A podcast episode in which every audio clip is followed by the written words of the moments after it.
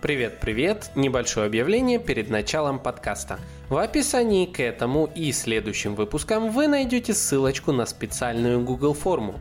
В рамках нее вы получите возможность попасть в новое закрытое сообщество подкаста «Маркетинг реальность», где будет еще больше полезного контента, закрытого полезного контента от меня и моих друзей-экспертов по темам маркетинга, брендинга и пиара – так что переходите в описании сразу после того, как послушаете этот и все остальные замечательные выпуски. Ну а вам, конечно же, большое спасибо за лайки, комментарии и репосты друзьям.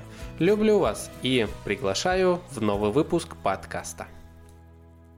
Друзья, всем привет! С вами Александр Диченко, диджитал-маркетолог, бренд-стратег. Это мой подкаст «Маркетинг и реальность». Друзья, сегодня у нас в гостях основатель портала внутрикорпоративного обучения TeachBase Владимир Щербаков. Владимир, привет! Рад видеть и слышать тебя в подкасте. Привет, спасибо, что позвал. С удовольствием сегодня пообщаемся. Друзья, я позвал Владимира, чтобы он поделился с нами своим путем развития, своими достижениями в рамках портала, рассказал, что за портал. И знаете, вот всегда сложно делать выпуски подкаста, когда у тебя в гостях именно основатели крупных э, порталов, потому как э, не всегда понятно, о чем в первую очередь спросить. А мне, лично мне, будет сегодня интересно узнать про некие отдельные такие моменты, связанные с текущим продвижением, связанные с тем, как развивалась компания и самое главное, чем же занимаются владельцы бизнесов крупных таких порталов а, в настоящий момент. Вот, давай для начала расскажи нашим слушателям, что такое портал Teachbase и какое место сейчас он э, занимает на рынке. Да, конечно, с удовольствием расскажу. Teachbase.ru – это экосистема для запуска образовательных проектов. То есть у нас есть э, непосредственно продукт, и продукт э, мы продаем различным компаниям, чтобы те запускали обучение своих сотрудников. Это возможность создавать курсы, создавать тесты, проводить вебинары, контролировать аналитику, статистику обучения. То есть это, в общем, все, что необходимо для запуска образовательного проекта внутри компании. Это куча интеграций с различными HR-системами, куча интеграций там, с BI там, и так далее, личные кабинеты сотрудников, ролевые модели. В общем, это огромный такой функционал. Помимо этого, сегодня Teachbase это не только там, вот этот продукт, я сказал, что это некоторая экосистема, то есть это уже накопленная база готового контента, это и возможность создавать свои собственные проекты. И вот наш с тобой общий друг Денис, который нас познакомил, он как раз отчасти занимается созданием таких проектов на базе Teachbase, то есть когда это есть некоторая кастомизация под клиентов, и это вот гибкость, которая у нас есть, нам, наше ключевое отличие от э, конкурентов. Это различные сообщества методистов и э, ребят, которые помогают запускать обучение, то есть это техподдержка, администраторы и прочее, прочее, прочее. В общем, к нам приходят различные проекты компании, которые надо запускать обучение сотрудников, либо это какие-то образовательные проекты, на котором нужно запускать, э, там, выходить в онлайн. Вот, собственно, э, для этого они используют нашу платформу, наши знания и вот всю нашу инфраструктуру. Угу. Сама платформа, она является просто платформой, местом, куда выкладывать свои курсы, или вы также занимаетесь созданием этих самых курсов? В первую очередь это именно платформа, то есть кто куда выкладывают курсы, то есть клиенты к нам приходят, у них уже есть свои какие-то наработки, они могут покупать нас наш готовый контент, но в первую очередь это их собственные наработки.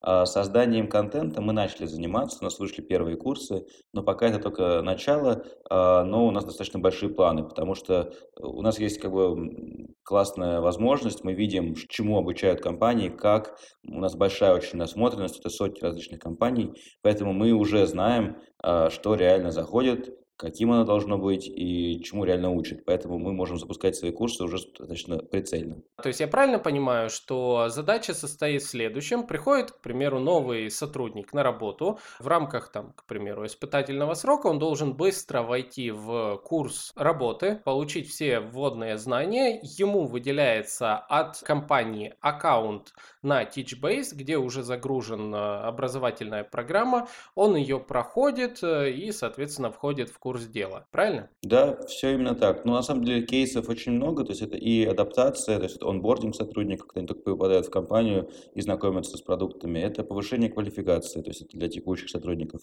Это продуктовое обучение различное. Выходит новый продукт, нужно всех э, селзов по нему обучить. В общем, это очень большое количество различных сценариев, кейсов много. Я читал, что у Teachbase есть система геймификации. Это такое довольно новое направление, ну, как бы оно уже не новое, но тем не менее мало кто его использует, сам формат э, геймификации в обучении сотрудников. Насколько сейчас это эффективное направление и каким образом именно происходит геймификация? Слушай, ну вот э, есть такая э, забавная э, история с трендами онлайн-обучения. И вот ты можешь открыть тренды онлайн-обучения 2000, не знаю, 15, и потом открыть тренды онлайн-обучения 2021. В целом там примерно одно и то же написано, что мобильное обучение, геймификация, персональные траектории, адаптивное обучение, не знаю, обучение с наставником и все прочее. Вообще, как бы вот эти тренды, они как бы абсолютно не меняются.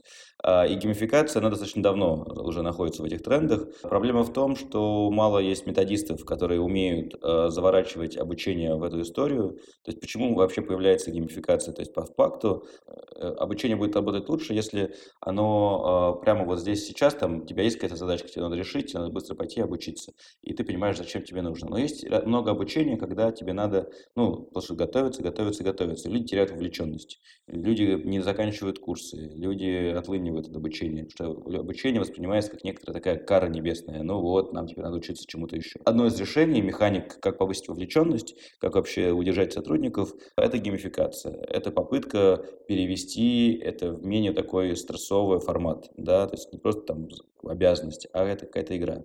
Собственно, придумали различные рейтинги, да, что ты соревнуешься с другими участниками. Придумали какие-то магазины наград, что за баллы, заработанные в обучении, ты можешь получить какие-то реальные подарки, призы. Придумали какие-то карты образовательные, да, когда твой курс выглядит не как последовательность просто материалов, а как некоторая такая карта, где ты от одного, ну как вот мы все играли в какие-то компьютерные игры, да, ты от одного босса переходишь к другому боссу, вот это как бы один часть продукта, другая часть продукта и так далее, ты изучаешь. Вот всякие такие вот э, истории. Бывает геймификация непосредственно контента, да, когда у тебя просто вот то, что ты видишь, тебе нужно что-то кликать, возникает какой-то бейджик, ты там переходишь дальше. То есть это именно геймифицирован сам контент. Бывает геймификация процесса, когда у тебя контент, это там, не знаю, видеокурс или слайдовый курс или лонгрид, но вокруг него, вот ты почитал его, посмотрел, тебе капнул балл да, потом ты увидел других участников. То есть это именно геймификация процесса, методология подачи материалов, что это каждый день в 9 утра появляется новый материал, и до 10 ты должен его посмотреть, потому что в час дня уже будет э, совместное какое-нибудь прохождение теста, потому что в 7 вечера подводятся итоги. Да, это геймификация процесса. Бывает история про то, что ты проходишь тесты не просто сам, а друг против друга. То есть кто лучше проходит, это бэтлы такие, кто лучше проходит тест, то есть вы отвечаете на вопросы, и если ты отвечаешь правильно, ты приближаешься к замку своего противника. Отвечаешь неправильно, ты отходишь назад. И задача как бы отвечать все время правильно, чтобы атаковать чужой замок. Ну вот это такие разные механики. А, у нас есть, например, в продукте механика магазина, а, бейджиков, рейтингов, вот этих карт. Мы все это уже реализовывали, и это есть часть продукта. Вот. Но а, проблема в том, что очень мало методистов, очень мало тех, кто способен это в такой формат перевести. И очень часто геймификация начинает работать во вред. Тебе нужно обучить сотрудников э, продавать новый продукт, а ты делаешь какую-то хрень там, в виде рейтингов, бейджиков и карт, и сотрудники думают, что вообще, зачем, почему, зачем лететь на Марс, когда мне нужно просто узнать, сколько кнопок на этом телефоне да, и э, вот это плохая история. Поэтому есть очень много негативного как бы такого фидбэка по геймификации, есть много и хорошего. Она требует денег, она требует определенного отдачи, что надо продумать всю эту логику, ну, человека часы, помимо там продакшена, и надо понимать, зачем это. Поэтому ответ такой, да, вот я рассказал, что это такое, рассказал, как у нас это работает, но это достаточно сложная история, и к ней надо работать точно со специалистами, кто это проходил эти этапы. Мне вот сразу вопрос возник, а когда работать? Ну, то есть вот э, ты говоришь, там, допустим, запускайте, утром там приходит какой-то новый этап обучения, там до 10 там надо его просмотреть, 12 там какая-то отчетность и так далее. Это в каких, например, компаниях может существовать подавать так, чтобы это еще и было полезно для сотрудников? Ну, я тебе так скажу, что вопрос достаточно некорректный, то есть нормальный вопрос, но э, как бы суть в чем? Если относиться к обучению именно так, что это что-то типа второстепенное, то никто учиться не будет. И в целом эта система не полетит. Вот э, ты маркетолог, и ты знаешь, что тебе, если ты там три месяца не будешь обновлять свои знания в маркетинге, то ты уже как бы устарел. Ну, ты реально уходишь с рынка. А если ты, например, не ориентируешься, как продвигаться в Клабхаусе, не дай бог, ты уже устарел. А это как бы надо уже знать. И куча другого. Если ты не знаешь, что такое NFT и как его можно использовать, опять же, для своих продуктов, уже плохо. И, ну, маркетинг это вообще как бы такая штука, которая вообще обновляется каждый там день практически. А, но на самом деле в компании количество изменений, как бы их не меньше. И это не второстепенная история, а это просто реальная необходимость. Если вышел новый продукт, то если мы его никак не продвинем внутри компании, ну просто его никто не продаст, и все, все пропало. Поэтому очень важно, чтобы HR и специалисты по обучению это понимали. И понимали не только они, но и руководители отделов, э, сотрудников, которых э, они будут обучать, что обучение – это часть работы. И тогда, когда ты это понимаешь, ты начинаешь проектировать образовательный процесс. Ты говоришь, ребят, у вас есть там 8 часов рабочего дня, а в неделю там 40 часов, соответственно, 4 часа в неделю вы должны тратить на обучение. В принципе, вы можете сами выбирать, но мы рекомендуем, например, там вторник в 11 до 12 и там в четверг там, пятница. И тогда это начинает работать намного лучше, ну просто вот принципиально лучше, чем ты говоришь, мы выложили новый курс, пожалуйста, найдите время на обучение. Не найдут, потому что ты правильно заметил, что людям надо работать. И такая формулировка как раз вызывает отношение к этому, как так, ну там что-то выложили, надо посмотреть. Вот это очень важный момент, и когда у людей в голове это сотрясается, что да, это, это часть рабочего дня, это часть того это, вещей, которые нужно делать на работе, учиться тогда начинает это все работать. Вторая часть вопроса, типа, как, в каких компаниях? Во всех компаниях. Нет ни одной компании, где бы обучения не было, а, даже если они считают, что его нет.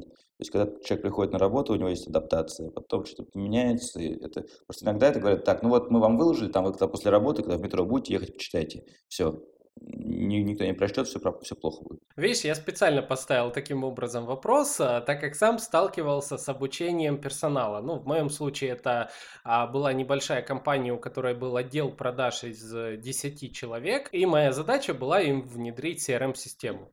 А вот э, это была боль, это было «а зачем нам?», «а я все знаю, у меня все хорошо» и так далее. вот как раз ты очень классно э, сказал, что сам TeachBase это инструмент, как и все остальное это инструмент. Они без внешнего влияния руководства, без э, пояснения со стороны руководства работать не будут. Вопрос. Насколько я знаю, средняя целевая аудитория твоего портала это а, компании от 100 сотрудников. Да, это похоже на правду. Ну, то есть у нас есть клиенты, которые обучают и там 30 человек, 50 человек, но наша целевая аудитория, скажем так, да, целевая это даже ближе к 200. То есть 200 сотрудников именно те, кто учится, это вот там наша прямо такая корневая, корневой клиент, наш вот, образ клиента. Но, конечно, есть там пул клиентов, которые учат меньше, ну, как бы с ними тоже, конечно, работаем. Хочу задать вопрос. А Все, что ты рассказываешь, я понимаю, что это также может быть применимо и на примере запуска курсов от э,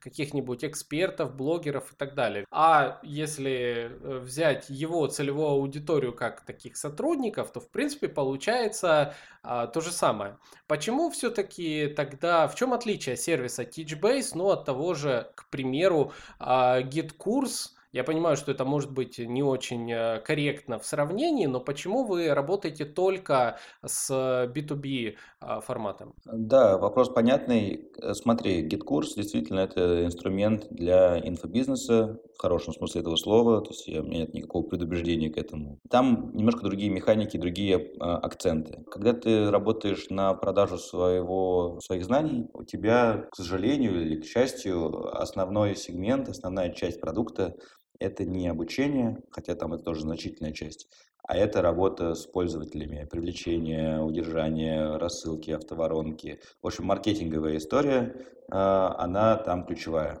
И это большая часть продукта. У нас этой части продукта фактически нет. То есть, а, но у нас значительная история про образование.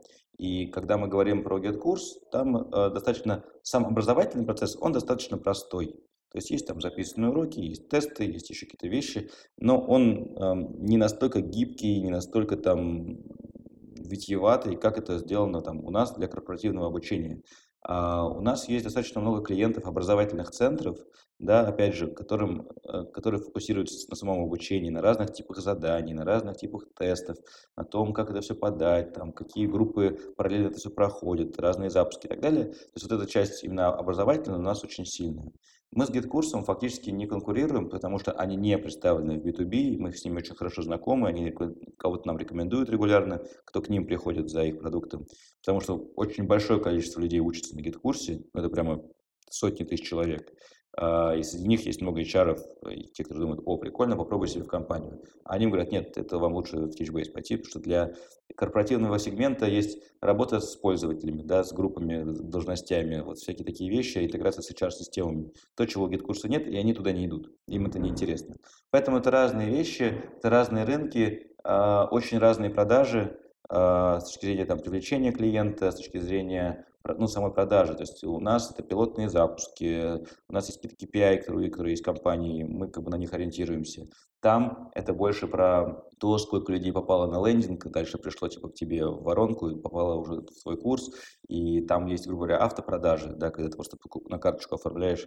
Там очень, очень разные сегменты, да, поэтому это разный продукт. Так, я понял. Но тем не менее, если имеется а, довольно хорошо проработанная образовательная программа, то TeachBase может подойти. Да, да. У нас есть много интеграций, там интеграция с Тильдой, интеграция с какими-то рассыльщиками, CRM-ками, а, поэтому, если ты, например, хочешь, э, у тебя есть уже какой-то свой лендинг, у тебя уже есть какая-то рассылка, тебе просто можно туда интегрировать TeachBase, пожалуйста, это будет работать. Супер. Э, я для себя лично, допустим, искал а, замену GetCursa, не очень мне почему-то нравятся некоторые там механики. Вот. Э, давай тогда перейдем э, к следующему блоку вопросов. Почему э, выбрали фокус работы именно с э, B2B сегментом и такими крупными компаниями? Давай так, с чего это все началось? Почему вообще решил создать э, сам портал Teachbase? Да, значит, история портала Teachbase достаточно витиеватая и непрямолинейная, и чем больше я общаюсь с разными предпринимателями,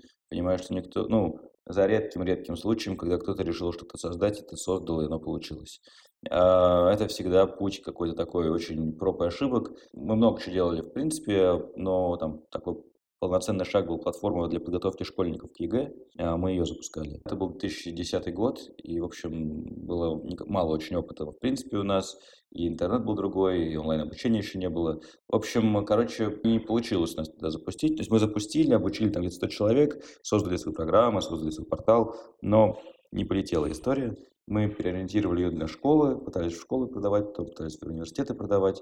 В общем, не взлетало, потратили там часть денег, ну, деньги все потратили, долги залезли. Потом, в общем, кто-то нам подсказал, что можно эту же систему использовать для обучения сотрудников. Похожие механи механики были, то есть мы когда смотрели на, на продукт, и мы переориентировались. У нас даже первые клиенты, они, у них в интерфейсе были всякие дневники, расписания и такие штуки. То есть мы как бы потом это все переделывали, потому что ну, было не, не, очень, не очень удобно. Вот, и вот так вот мы пришли как бы к идее корпоративного обучения. У нас первая платформа называлась Wables.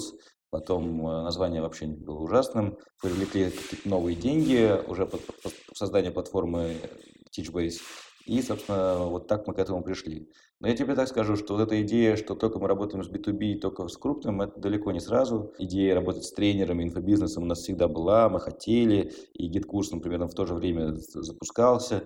Вот. Но вот они как бы сфокусировались, плюс они сами этим занимаются и как бы очень хорошо в этом понимают. А мы не фокусировались, мы как бы и там, и там, и там. Но в какой-то момент мы, этот момент был два года назад, точно поняли, что нет, мы отказываемся от этого сегмента тренеров из этих онлайн-школ и пошли только в корпораты. И сейчас потихонечку, потихонечку, ну, естественно, у больших компаний как бы и денег больше, и там продавать как бы нам понятнее. Чем меньше компания, тем ценнее для нее эти деньги, тем сложнее они от них отказываются, тем сложнее эти сделки. Ну, вот есть такой как бы момент. А, не то, чтобы большие компании легко отказываются от денег, понятно, но вот просто разные форматы. Вот, поэтому вот как, так мы к этому пришли. А, по пути мы там делали еще другие бизнесы. То есть это все был такой, был жесткая долина смерти, когда TeachBase вообще не взлетал. И мы кормились тем, что там делали какие-то соцсети, продвижение сайтов и что-то еще. э, все что угодно. Э, запустили какое-то свое агентство, запустили свое собственное СМИ в Ставрополье и продали его. В общем, что только не делали, чтобы как бы, кормить э, основной продукт. Но, в общем, до, добежали. Сейчас TeachBase абсолютно самостоятельная компания, типа живет, развивается на свои собственные средства, мы не инвестиционный проект. Но вот удваиваемся два года подряд, надеюсь, в этом году снова получится повторить. Мне очень нравится этот путь развития. Как вообще получилось, что хватило сил не бросить за столько лет попыток, проб а, и так далее? Что удерживало? Фиг его знает. Ты знаешь, э, вообще я так думаю, что для меня интересно. Для меня в первую очередь интересен процесс созидания. То есть, когда ты что-то создаешь, когда у тебя нет ничего, есть только идея в голове, а потом бац, и это уже начинает где-то работать и что-то происходить, и люди уже об этом говорят. И вот это, это такая, знаешь, метаморфоза, то есть это изменение какое-то просто в мире происходит. Это очень круто наблюдать. И то, что происходит с Teachbase, это как раз вот такой очень активный процесс, и как бы он и драйвит. То есть у тебя появляется все больше продукты, больше проекты, больше клиенты. Ну, как бы ты не хочешь на этом останавливаться, в принципе. Тебе нравится этот процесс, и нравится, что он, он получается. Другое дело, что в какой-то момент это просто не приносило достаточно денег, чтобы оно могло развиваться. То есть, да, продукт интересный, но как бы, чтобы его развивать, нужно много денег. Помогло, что у нас получалось это совмещать с другими какими-то проектами. Вот, собственно, э, удалось это не забросить, а сейчас уже понятно, что, в общем, не зря, потому что перспективы достаточно ну, радужные. Я так понимаю, сейчас команда, конечно, у TeachBase уже большая. В принципе, скорее всего, там распределены роли у всех. А вот на старте и вообще э, по мере роста компании, чем именно ты занимался э, в самом начале и к чему пришел сейчас? Чем вообще должен заниматься а, основатель компании, крупной компании, которая сейчас э, держит весомую долю рынка? Слушай, ну, естественно, занимаешься всем на старте. То есть я и продавал, я там, нанимал людей, я работал в техподдержке, я пилил продукт, ну, не программировал, но там с дизайнером дизайнерами сидели, придумывали, с разработчиками думали, писали ТЗ и так далее. То есть все как бы руками, руками, руками. Все это от начала до конца. То есть я как бы работал на всех должностях, кроме программиста, наверное. Там маркетингом, сидел с рекламными кабинетами, их настраивал, рассылки рассылал, э, э, сайт там сам на тильде собирал. Ну, в общем, все, что только можно себе представить, вот от начала до конца. Ездил на встречи с клиентами, поддерживал потом их, э, аккаунтил их э, и так далее. Проводил вебинары. В общем, все, что хочешь, все, всем занимался. Потом в какой-то момент ты начинаешь нанимать все больше людей, ну, у тебя появляются как бы на все вот эти вот вещи какие-то сотрудники, ты уже меньше даже продаешь, хотя я все еще занимаюсь продажами достаточно активно. А твой основной фокус – это найм, это там общение с потенциальными инвесторами, это курирование продукта в целом, общей идеи как бы его, и общение с клиентами на таком уровне, когда ты понимаешь, куда ты хочешь двигаться, это привлечение партнеров. Наверное, как бы вот найм, развитие команды, вот эта лидерская позиция, что как бы ты должен думать о том, как развив... должны развиваться твои руководители, да, и вообще как-то им в этом помогать, э, находить для них менторов, например, находить для них какие-то такие точки роста. Это, в общем, основная моя задача. То есть это контроль, опять же, бюджетов, расходов, потому что сейчас у меня есть там бухгалтер, директор, но, опять же, это там моя отчасти история. Организация вот этого всего процесса. Как, ну, это, в общем, роль на самом деле SEO, да, э, компании, а роль именно владельца – это такая ну, я читаю об этом книжки какие-то периодически, чем отличается владелец от SEO, ну, и вообще задача владельца. Ну, задача владельца как бы зарабатывать деньги на том продукте, который он создал, а, и делать все, чтобы все как бы чувствовали драйв как бы и продолжали на него работать. Вот как бы Э, а это разные инструменты, способы. Что сейчас э, на текущий момент? А каким образом компания вообще получает основной пул э, клиентов? Вы какие используете методы привлечения? На самом деле маркетинг в B2B это достаточно, это, конечно, интересная история, сложная. А, ну, любой маркетинг сложный, как и все вообще, да. А сейчас э, мы, поскольку достаточно долго на рынке, у нас есть э, SEO-трафик, и он достаточно неплохой. То есть мы, в принципе, уже есть во всех рейтингах, во всех обзорах. А это рефералка, это прямые продажи, холодные в том числе, это регулярные вебинары с клиентами и продвижение этих вебинаров через перформанс, ну, через там Директ, Facebook там и все прочее. Ну, вот ивент, очень много на это уходит тоже внимание. А, рассылки, э, есть большая база тоже накопленная, поэтому это регулярные рассылки, какие-то там, ну, акций нет, скорее просто э, работа с подписной базой. Это много контента, то есть это постоянная работа с кейсами, выпуск разных исследований, каких-то наблюдений в экспертных и их продвижение, опять же, через перформанс и посевы.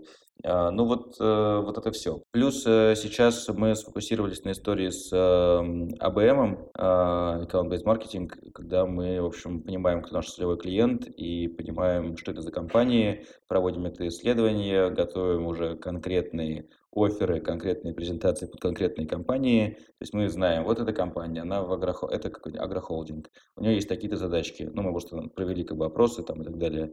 Мы знаем, что у нас есть похожие клиенты, что они делают, э, мы знаем, что для них, скорее всего, нужно, и мы готовим такие точные предложения. И с ними уже идем к этим компаниям. Это дороже, это как бы требует затрат, но и конверсия потенциально выше. Это вот то, над чем мы сейчас начали экспериментировать. Плюс мы стараемся идти в ниши, то есть э, это когда ты фокусируешься не просто на платформе LMS для всех, а ты, например, фокусируешься на медицинской сфере, готовишь специализированные лендинги, у нас есть клиенты инвитро, гемотест, нейромедик, там, ожидая медицина. Соответственно, мы говорим, что TeachBase лучший для обучения клиник. И мы создаем продукт э, для конкретных клиник. И в этой э, нише он быстрее будет распространяться и будет закрывать конкретные задачки. То есть мы готовим там специализированные отчеты, какой-то контент базовый. То есть мы больше закрываем. То есть такой нишевой маркетинг э, тоже его сейчас экспериментируем с ним. На самом деле очень классно продумано, а, нишевание. И наиболее мне понравилась а, эксклюзивная история, когда под а, конкретного клиента готовите предложение. А в какой форме обычно это готовится? То есть это полноценная презентация на личной встрече или это коммерческое предложение, отправленное на почту? Что это? Ну, задача следующая. Задача меня или там моих там пары коллег на этих людей выйти, да, через нетворкинг. То есть, грубо говоря, ты знаешь, ага, эта компания там условно ну не буду сейчас никого называть, там компания какая-нибудь такая, автоконцерн, соответственно, в Фейсбуке, там, в LinkedIn ищешь этого человека, кто там занимается в этой области, с ним знакомишься, уже у тебя готова к этому моменту презентация или какой-нибудь короткий текст, но очень, очень, очень фокусный, то есть где прямо все слова встречаются. Если это автоконцерн, то там будет обучение э, менеджеров дилерских центров, там, не знаю, что-нибудь такого, э, работа с возражениями при покупке автомобилей, ну и так далее. И ты говоришь, вот мы как бы подумали, что для вас это должно быть в таком ключе интересно. И ему не может быть это неинтересно, ну потому что это слишком про него. Даже если у них уже это все есть, даже если как бы уже эта вся история наработана, это все равно возможно зацепиться. Ну, дальше обычная работа, да. Но задача как бы вот этот первый контакт сделать максимально теплым. А насколько, по-твоему, эффективны все-таки нетворкинги и владельцу бизнеса ходить именно на нетворкинги? И, и давай так еще, какого рода нетворкинги для тебя самые результативные? Нетворкинг супер эффективен. Я думаю, что там отчасти, ну, не то, что я могу говорить пока про, про успех компании, да, потому что мы пока все-таки развиваемся, но как бы много клиентов и много вообще всего, что появляется, но появляется благодаря нетворку особенно в B2B. Я через нетворкинг привлекаю разработчиков периодически. То есть я нахожу каких-то людей. Это экономит очень много денег. Да? То есть прикинь, найти хороших разработчиков, капец. Клиентов э, находишь через нетворк, партнеров. Ну, в общем, им нельзя не заниматься. Как бы если ты основатель как раз бизнеса, если ты SEO, ты должен быть везде. Тебя тогда могут звать, вот мы с тобой общаемся сегодня, да, это, ну, не то чтобы прямо результат нетворка в чистом виде, но от какой-то степени, да. В общем, это все очень важно, это то, что дает тебе партнеров. Грубо говоря, сначала ты работаешь на свой нетворк, нетворк потом нетворк начнет работать на тебя. Это, это точно так. Угу, я полностью согласен. У меня практически ну, у меня большая доля а, моих а, деловых контактов это через нетворкинги, личное общение. Ну, сейчас уже перевешивает, конечно, сам подкаст, но тем не менее. И, э, и все-таки, как выделить, отделить э, качественный нетворкинг от э, менее качественного? Ну, то есть сейчас существует, ну, тысячи, не знаю, различных мест, куда можно прийти, потратить время, увидеть там каких-то людей, которые о чем-то рассказывают, а, но не найти там нужной целевой аудитории. А как выглядит нетворкинг, на котором точно будет дорогая целевая аудитория, владельцы ЛПР и каких-то крупных компаний и тому подобное? Я подхожу к нетворкингу немножко иначе. То, что, то, о чем ты говоришь, это уже даже не нетворк, это такой, знаешь, маркетинг практически, то есть это фактически участие в каких-то конференциях, очень прямолинейный. Нетворкинг это, ну, в моем как бы, понимании, а, это больше про такой как бы естественный процесс. То есть вот мы с тобой сейчас общаемся, а я, например, сейчас думаю, где бы мне искать маркетолога, да, там, я подумаю, блин, а надо бы с тобой на эту тему пообщаться, как бы, поговорить, пообщаемся, поговорим, да, и оно примерно про это, то есть ты можешь состоять в каких-то сообществах, попадать в них. Я вот, например, состою в сообществе очень доволен. Хигай есть. Это сообщество интернет э, разных предпринимателей, специалистов. И там есть очень похожая аудитория. Они проходят через те же примерно этапы, проблемы. Э, вот мы как бы с ними это обсуждаем. Но если ты прямо ставишь перед собой цель, такую жесткую, мне нужно 10 лидов минимум с этой конференции, мне это не близко. Короче, э, я иду на конференцию, потому что мне интересна конференция, и там начинаю общаться. Может быть, это неправильно, да, то есть, может быть, выигрывают те, которые говорят, так, сколько лидов было с этой конференции? 10? Фу, плохая конференция, больше я не приду.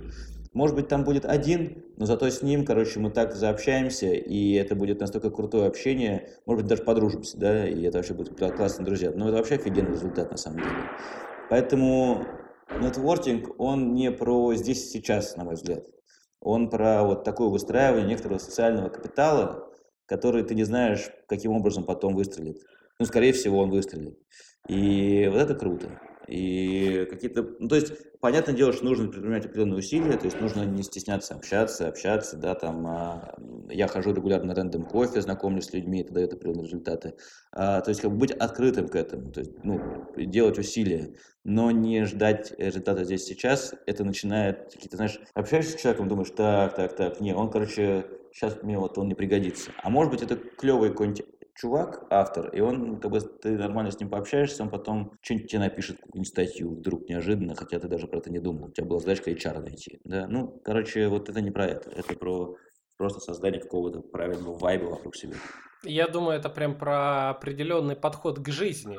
Вот, ты говоришь. Mm-hmm. Когда именно ты рассматриваешь любые знакомства как потенциально а, полезные на будущее. Вот. Ну, мне лично это близко. Да.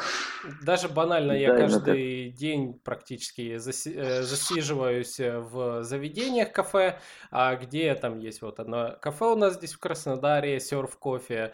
Э, мы приходим, садимся за стол, и там практически можно собрать команду на какой-то стартап всегда сидит какой-нибудь дизайнер, всегда, э, ну, сижу я, маркетолог, сидит э, Денис, мой коллега, проект, э, а сидит таргетологов парочка, по-моему, еще кто-то, и, ну, буквально мы все познакомились, многие познакомились вот в рамках просто заведения, вот так, о, чем занимаешься, давай знакомить. И да, да это такой да. смысл жизни. А, слушай, хотел еще напоследок задать вот такой интересный вопрос. А, я сейчас активно интересуюсь темой бренда э, и корпоративных брендов. А вот э, подскажи мне, Teachbase это уже бренд или это еще портал, э, у которого просто есть маркетинг? Это вопрос буквально вчера обсуждал с одним маркетологом. А, на самом деле Пока не могу тебе точно сказать. Мы есть в рейтингах, мы есть, о нас периодически вспоминают и говорят в разных сообществах, чатах и так далее. С этой точки зрения это уже некоторый бренд, да, но мало. То есть, грубо говоря, если это и бренд, то пока еще достаточно юный. Сейчас это больше маркетинг, да, когда мы там где-то пытаемся попасть, разместиться и все прочее.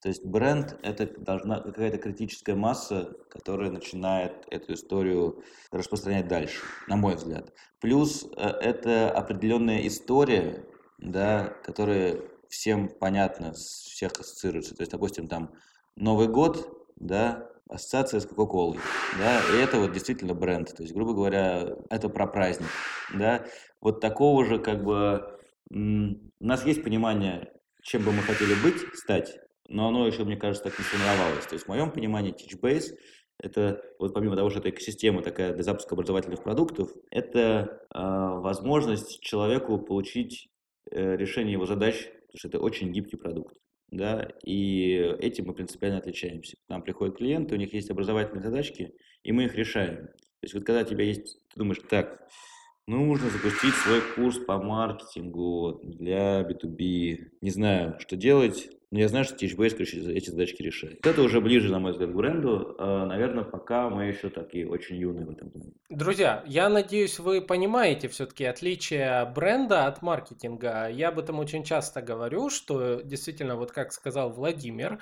а, наверное, ключевое отличие в том, что, ну, я свое мнение выскажу, бренд имеет путь развития, который всегда понятен целевой аудитории. История становления плюс миссия плюс э, постоянная демонстрация пути развития и внесение определенных смыслов в головы целевой аудитории. И, к слову, брендом можно быть э, как для пользователей а, системы конечных, то есть для работников, так можно быть и брендом для владельцев бизнеса, которые, в принципе, и покупают ЛПРов. Поэтому, а, да, в данном случае желаю только а, поскорее найти свою уникальную идентику, свои смыслы и выстроиться в бренд, так как, ну, как по мне, а, за этим, а, наверное, будущее, вот, в принципе. Сто процентов, сто процентов, конечно. Надо быть на слуху и на виду, и именно вот за счет этой истории это, это очень сильно подкупает. Есть такой вопрос. Э, мне интересно, какие ошибки ты бы ни в коем случае не хотел повторить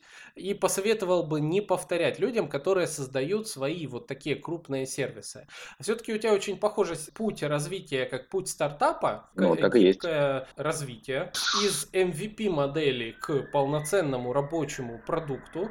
А, и вот какие у тебя, ну, у всех бывают ошибки. Какие были у тебя ошибки основные? Ну, я думаю, что главные ошибки, они связаны с наймом людей, не тех людей. И, к сожалению, этот путь, их нельзя избежать. Чтобы понять, кого нанимать, нужно сначала нанять не тех, скорее всего. Так, так происходит. Вот. И этих ошибок еще будет много впереди. И как бы от них никуда не деться, но это, наверное, ключевые ошибки, которые, на которые ты тратишь максимум времени и ресурсов. А, и они случались много раз. Что еще из такого ключевого, наверное, если мы говорим опять про предпринимателей, крайне рекомендую а, с партнерами а, на берегу договариваться про негативные сценарии, про те сценарии, которые про, про критичные как раз сценарии. То есть все, когда рисуют там картину захвата мира, условно, если все все зарабатывают, все у всех все хорошо. Но как раз нюанс в том, что так, так не складывается сразу. И вот в эти критические моменты как раз начинается притирание. И это, на это уходит много ресурсов э, жизненных, скажем так, временных и просто эмоциональных. Поэтому, честно, несмотря на то, что вы там друзья, партнеры, вы запускаете свой проект, посмотреть друг другу в глаза и сказать, так, Давай договоримся, например, о том, что если вдруг тебе надоест, и ты захочешь выйти из этого бизнеса, то тогда там что-то будет происходить с нашими долями да, уже сейчас об этом поговорим. Потому что когда это будет в моменте, это будет очень сложно решать. А, ну, какие-то всякие такие вот вещи, их надо проговаривать э, на старте, их очень много. Что будет, если нам потребуется еще денег? Да, допустим, я не смогу их вкладывать. Что будет? Ну и так далее. То есть об этом можно и книжки почитать, чтобы э, вот список таких вещей, которые стоит включить в свой там термшит или в договор или что еще, ну понятно, но вот это важные вещи. О них стоит думать на старте, потому что обычно о них вообще забывают, когда люди запускают там с партнерами такие штуки. Ну да, найм – это большая ошибка. Наверное, очень много внимания продукту, с одной стороны, ошибка, с другой стороны, это то, что позволило нам в итоге сейчас вырасти очень сильно. То есть мы много пилили продукт, мы продавали его всегда тоже. То есть мы вот нельзя сказать, что мы только пилили и не продавали. Нет, мы всегда его продавали. Но иногда, мне кажется, мы слишком много выпили. вот, ну, не знаю, насколько это там ошибка, не ошибка, сложно сказать. Очень дельные советы. Кстати, про совет э, договариваться на старте о том, как будете в случае чего разбегаться, я уже слышу, наверное, пятый раз за свою жизнь от именно людей, которые э, построили какие-то крупные бизнесы. Э, и, ну, наверное, это действительно очень важный совет. К сожалению, я пока вот никак не, на, не нашел себе партнеров, с которыми мог бы развивать общий бренд. Надеюсь, все у меня в будущем впереди, но э, этот закон я уже запомнил заранее. Сто процентов, да. Сто процентов. А, Владимир, большое тебе спасибо. Мне было очень интересно честно, я очень ценю такой опыт. К тому же мне лично очень понравился твой путь становления. Я думаю, в нем как раз и а, будет та самая идентика твоего будущего бренда в том, что вы подстраиваетесь под новые реалии мира. И, наверное, в этом самая суть э, портала TeachBase, вот, как по мне. Спасибо. Да, спасибо, да. Друзья, надеюсь, вам понравилось. Пишите в комментариях ваши вопросы, я их обязательно передам Владимиру, и вы сможете получить еще дополнительные интересные ответы на э, все ваши самые интересные вопросы. Вот, ну, конечно же, вы же знаете, 5 звездочек в Apple подкастах, лайки на всех площадках, э, то, что я люблю, то, что дает э, мне и нашим гостям желание развивать дальше подкаст и дарить вам больше интересных, интересного, полезного контента. Ну а с вами были Александр Деченко, Владимир Щербаков, подкаст «Маркетинг реальность», и мы с вами увидимся, услышимся в следующих выпусках. Всем пока! Счастливо!